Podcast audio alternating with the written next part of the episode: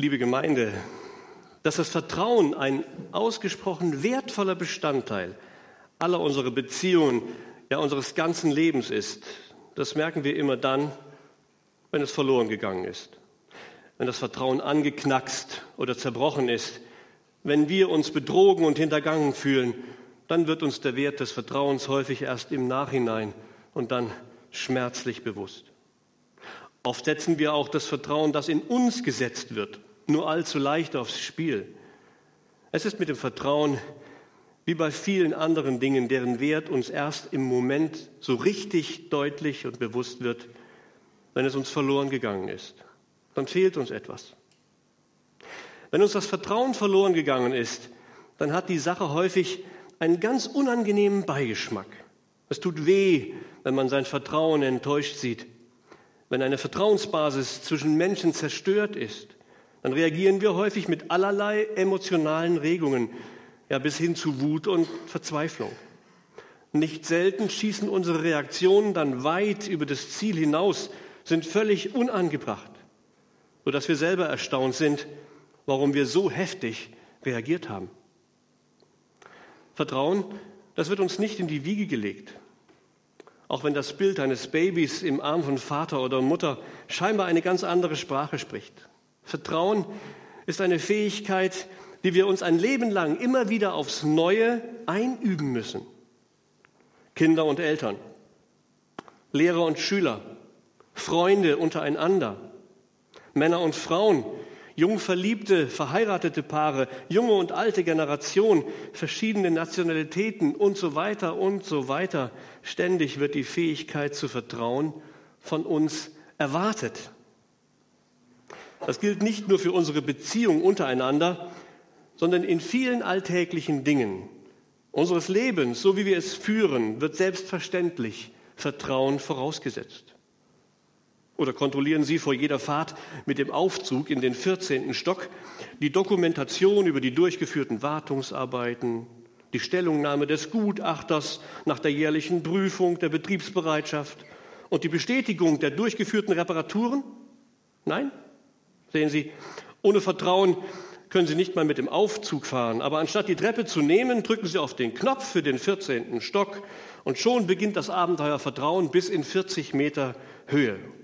Und wenn Sie das Vertrauen dort nicht verlassen hat, dann fahren Sie später auf dem gleichen Weg und mit demselben Vertrauen wieder hinunter. Also, ohne wenigstens ein Mindestmaß an Vertrauen scheinen viele Dinge im Alltag, scheint unser Miteinander überhaupt nicht möglich zu sein. Daher also stammen teils heftige oder überheftige Reaktionen, wenn unser Vertrauen missbraucht wird. Es ist diese instinktive Erkenntnis, dass ohne Vertrauen ein Leben, nach dem wir uns sehnen, gar nicht möglich zu sein scheint. Vertrauensverlust ist also etwas wie der Verlust von Leben oder Lebensqualität, Lebensperspektiven oder Lebensfreude oder gar Lebensmut. Da wundert es einen nicht, dass Verzweiflung oder Wut, Rückzug oder Revanche zum Repertoire unserer Reaktionen gehört, wenn Vertrauen verletzt wird. Wichtiger allerdings als die Bewertung unserer Reaktionen, wie angebracht oder gerechtfertigt diese nun sind oder nicht, ist jedoch die Frage, wie erlange ich Vertrauen, dieses so wertvolle Gut, zurück?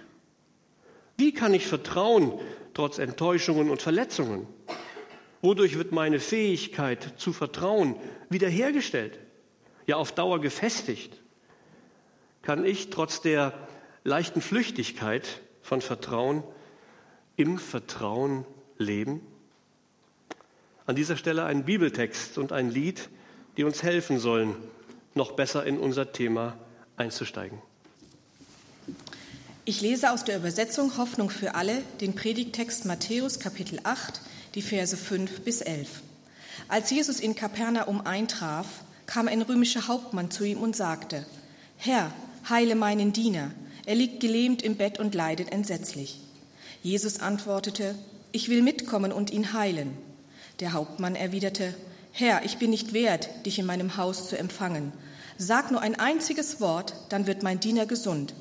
Auch ich habe Vorgesetzte, denen ich gehorchen muss, und ich erteile selbst Befehle an meine Soldaten. Wenn ich zu einem sage, geh, dann geht er. Befehle ich einem anderen, komm, dann kommt er. Und wenn ich zu meinem Diener sage, tu dies, dann führt er meinen Auftrag aus. Als Jesus das hörte, wunderte er sich sehr. Er sagte zu den Menschen, die ihm gefolgt waren, eins ist sicher, unter allen Juden in Israel bin ich keinem Menschen mit einem so festen Glauben begegnet. Und ich sage euch, viele Menschen aus aller Welt werden mit Jakob, Abraham, Isaak im Himmel das Freudenfest feiern. In diesem ersten Teil der Predigt, in der Hinführung, habe ich ein paar Fragen gestellt. Die will ich nochmal wiederholen. Wie erlange ich Vertrauen, dieses so wertvolle Gut, zurück? Wie kann ich vertrauen trotz Enttäuschungen und Verletzungen? Wodurch wird meine Fähigkeit zu vertrauen wiederhergestellt, ja auf Dauer gefestigt? Kann ich trotz der leichten Flüchtigkeit von Vertrauen im Vertrauen leben? Ich denke, wir werden zu einigen dieser Fragen aus der gehörten Geschichte Hilfreiches finden können.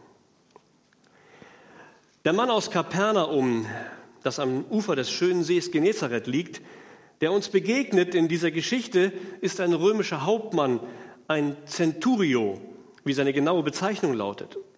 Centurio, darin steckt Kentum, lateinisch 100, und über eine Centuria, also eine Hundertschaft, je nach seiner Stellung etwa 80 bis 160 Mann, hatte er Befehlsgewalt.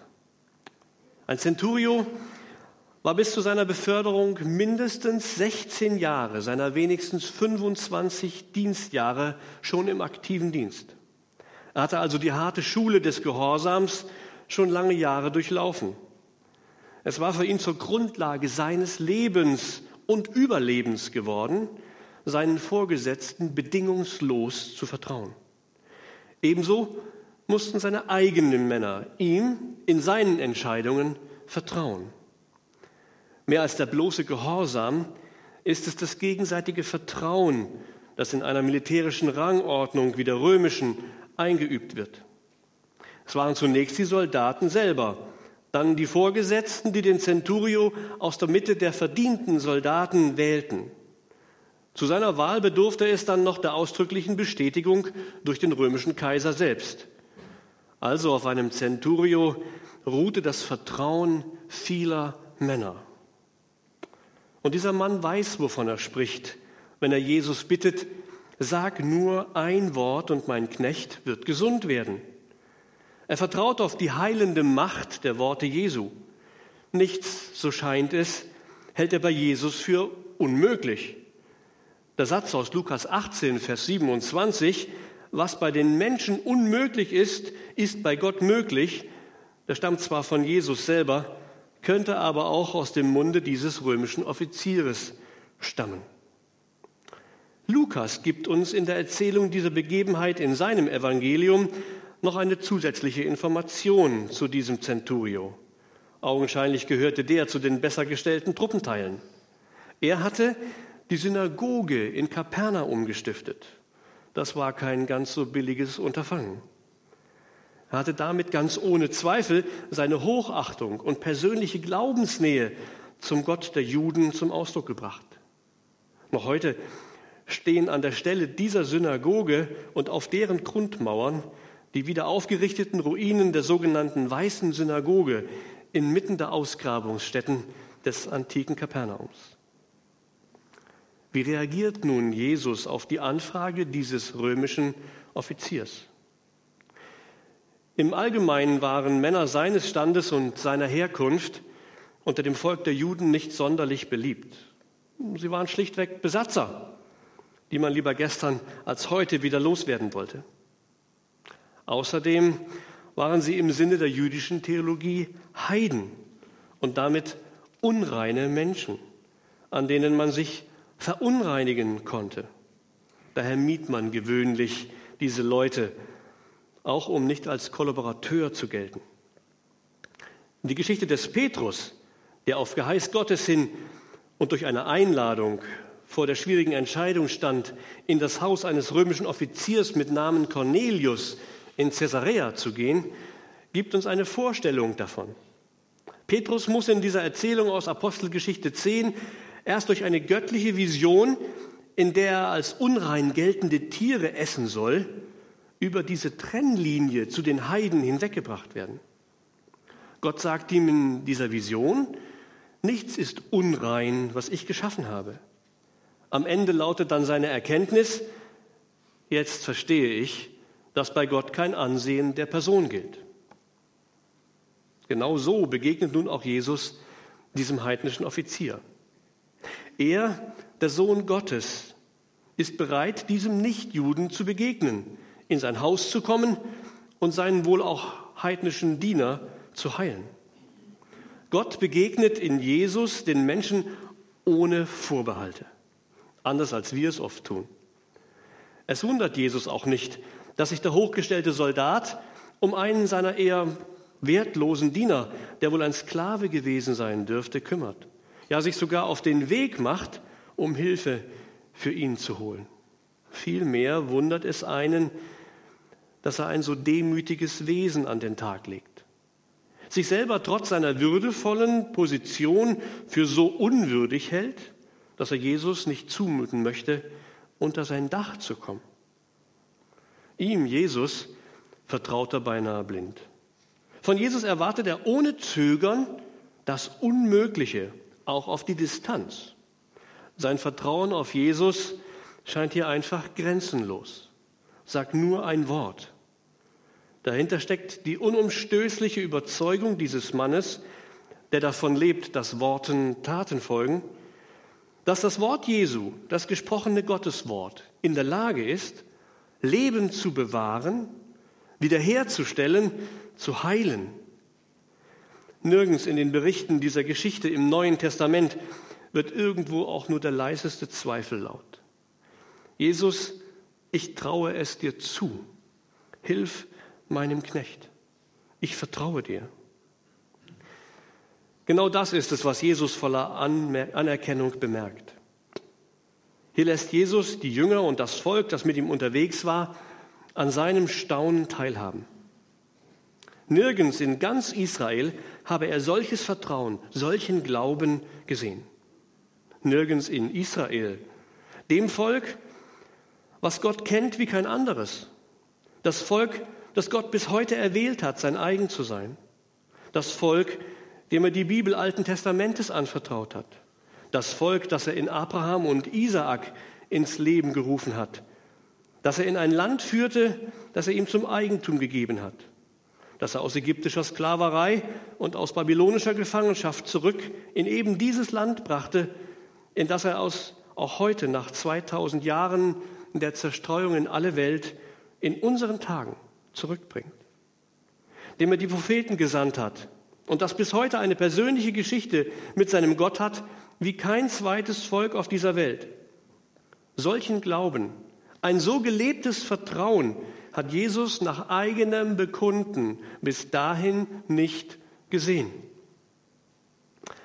Obwohl uns hier ein altgedienter Centurio der mächtigsten Streitmacht der damaligen Welt gegenübersteht, wahrscheinlich ein Mann wie ein Baum, gewinnt man aus seinen Worten den Eindruck, hier spricht jemand mit dem Vertrauen, wie es nur Kinder haben können. Dieses Vertrauen das nicht von den Unmöglichkeiten eingeschränkt und beschnitten ist, sondern das die Möglichkeiten sieht und keine Scheu hat, das Unmögliche zu erwarten. In seinem Geist herrscht nicht die Verzagtheit der vielen Rückschläge und Enttäuschungen und des Versagens des Lebens, sondern die pure Zuversicht auf Gottes Möglichkeiten, die ihm in der Person Jesu begegnen. Es ist als wolle er die Gelegenheit nicht ungenutzt vorübergehen lassen, Gottes Handeln für seinen Diener zu erbitten. In der Gewissheit, dass das Wort Jesu noch immer die gleiche Kraft hat wie das Reden Gottes in der Schöpfung, wo es heißt, und Gott sprach und es ward. Also Jesus, bitte, sag nur ein Wort. So wie das Leben dieses römischen Offiziers in der Antike ganz vom Vertrauen auf Gott getragen war, so können auch wir trotz mancher Vertrauenskrisen unseres Lebens ganz neu erleben, wie uns Vertrauen auf Gott, wie uns der Glaube an seine Möglichkeiten trägt. Der Schreiber des Hebräerbriefes schreibt im Kapitel 10, Vers 35, Werft euer Vertrauen nicht weg, das eine große Belohnung hat. Oder wie wir vielleicht heute ganz einfach sagen würden, es lohnt sich immer wieder auf Gottes Möglichkeiten zu vertrauen. Er macht das Unmögliche möglich. Der Diener des Zenturios ist geheilt, als dieser nach Hause zurückkehrt. Gott heilt in Jesus unsere schlimmste Erkrankung, die Sünde, die Trennung von Gott, von der Paulus im Römerbrief sagt, sie bringt uns den Tod. Nichts ist mehr unmöglich, seit Jesus im Sterben am Kreuz auf Golgatha sagt, es ist vollbracht. Hier macht Gott das vollkommen Unmögliche möglich. Die Erlösung des verlorenen Menschen durch die Vergebung aller Schuld durch das Opfer Jesu. Hier wird nichts unter den Teppich der Geschichte gekehrt, nichts wird beschönigt oder gar Schlechtes gut geredet. Hier stellt sich Jesus Christus an unserer Stelle der Heiligkeit und der Gerechtigkeit Gottes. Er bezahlt mit seinem Leben, worin wir schuldig sind, in Gedanken, Worten und Werken. Allein der Glaube an diese Vergebung durch das Opfer Jesu lässt uns leben. Leben im Vertrauen auf Gottes Gnade, die uns in Jesus begegnet. Wie die heilende und zurechtbringende Kraft Gottes dem Centurio in unserer Geschichte in Jesus begegnet ist. Später dann, als Jesus nach seiner Gefangennahme, Verurteilung seinem Tod am Kreuz und seiner Grablegung am dritten Tag von den Toten auferstanden war, versammelt er noch einmal alle seine Jünger bei der Himmelfahrt um sich, um ihnen wichtige Worte mit auf den Weg zu geben. Am Ende des Matthäusevangeliums nennt er uns drei gute Gründe für ein Leben im Vertrauen. Jesus sagt, mir ist gegeben alle Macht im Himmel und auf der Erde. Er eröffnet uns den Blick in Gottes unendliche Möglichkeiten, die uns in ihm, dem Sohn des Allmächtigen, begegnen.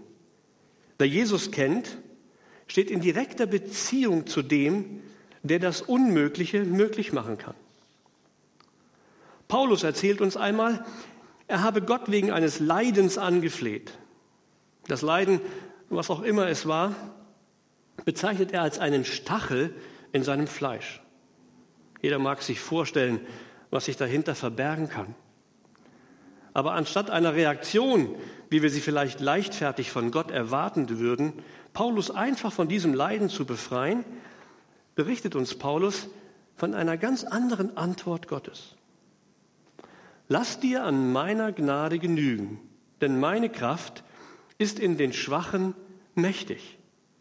Gottes Kraft seine Macht in unserem Leben ist nicht von unseren Fähigkeiten, von unserem Können abhängig. Selbst wenn oder gerade dann, wenn wir geistige, geistliche oder körperliche Defizite bei uns wahrnehmen, ist Gottes Macht, sind seine unendlichen Möglichkeiten unserem Leben näher, als wir uns vorstellen können. Unsere Grenzen sind oftmals die Startlinien für Gottes Handeln.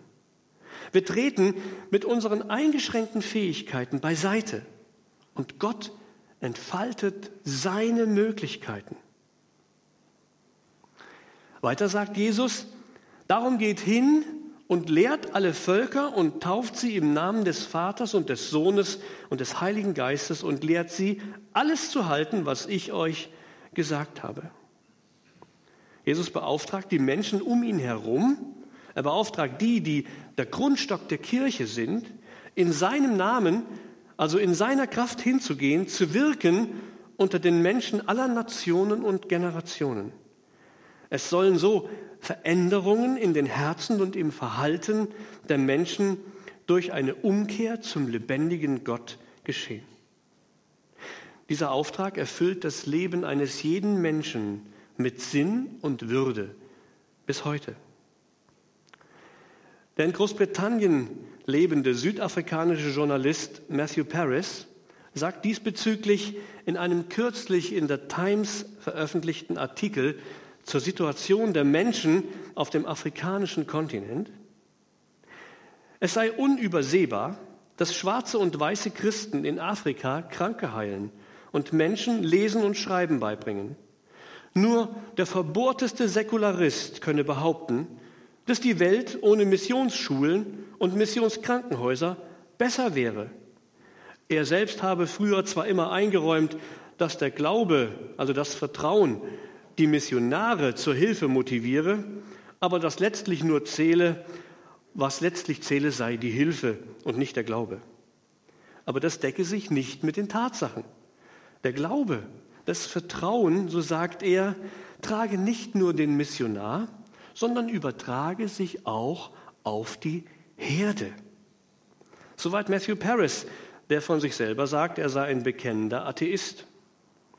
Selbst für ihn ist unübersehbar, wie die Worte Jesu bis heute Menschen zu einem aktiven, sinnerfüllten Leben im Vertrauen auf Gottes Möglichkeiten motivieren. Und das, wie wir gehört haben, auch angesichts solcher schier unüberwindlicher Probleme wie auf dem afrikanischen Kontinent. Als dritte Aussage am Schluss gibt Jesus seinen Zuhörern in Matthäus 28 eine uneingeschränkte Zusage mit auf den Weg, dass mit ihm, mit seiner Nähe, mit seinen Möglichkeiten immer und überall zu rechnen ist. Im Vers 21 sagt er, und siehe, ich bin bei euch bis an das Ende der Welt. In Raum und Zeit ist Jesus bei den Menschen, die sich in seinem Namen auf den Weg machen, die ihn suchen, nach ihm rufen. In einem Psalm, den David geschrieben hat, im 139. Psalm, heißt es an verschiedenen Stellen folgendermaßen. Herr, du erforschst mich und kennst mich. Ich sitze oder stehe auf, so weißt du es. Du verstehst meine Gedanken von ferne. Ich gehe oder liege, so bist du um mich und siehst alle meine Wege. Von allen Seiten umgibst du mich und hältst deine Hand über mir. Führe ich gen Himmel, so bist du da. Bettete ich mich bei den Toten, siehe, so bist du auch da. Nähme ich Flügel der Morgenröte und bliebe am äußersten Meer, so würde auch dort deine Hand mich führen und deine Rechte mich halten. Zu einem Leben im Vertrauen gehören also verschiedene Elemente. Vertrauen, das erwerben wir immer wieder neu und ins Vertrauen müssen wir uns immer aufs Neue einüben. Aus einer skeptischen Lebenshaltung, die aus den vielen kleinen und großen Enttäuschungen unseres Lebens über uns und andere erwachsen ist, zeigt uns die Geschichte des römischen Centurio einen Ausweg.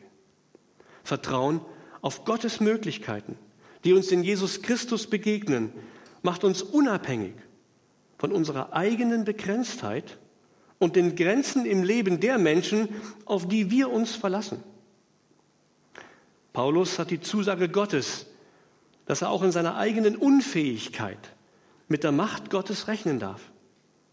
Jesus selbst gibt für uns sein Leben und gibt uns damit für unser Leben die Zusage, seiner Macht im Himmel und auf Erden. Die Sinngebung seiner Beauftragung und sein Versprechen, uns nahe zu sein, wann und wo auch immer wir ihn suchen. Ein Leben im Vertrauen auf irgendetwas Unsicheres, ja selbst auf die eigenen Fähigkeiten, das ist wie ein Wagnis mit offenem Ausgang. Ein Leben im Vertrauen, in einem Vertrauen, wie nur Kinder es an den Tag legen können, ist möglich bei Jesus Christus.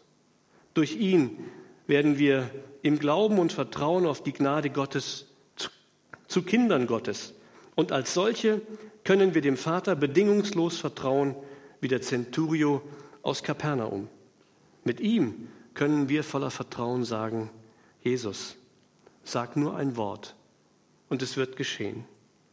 Amen.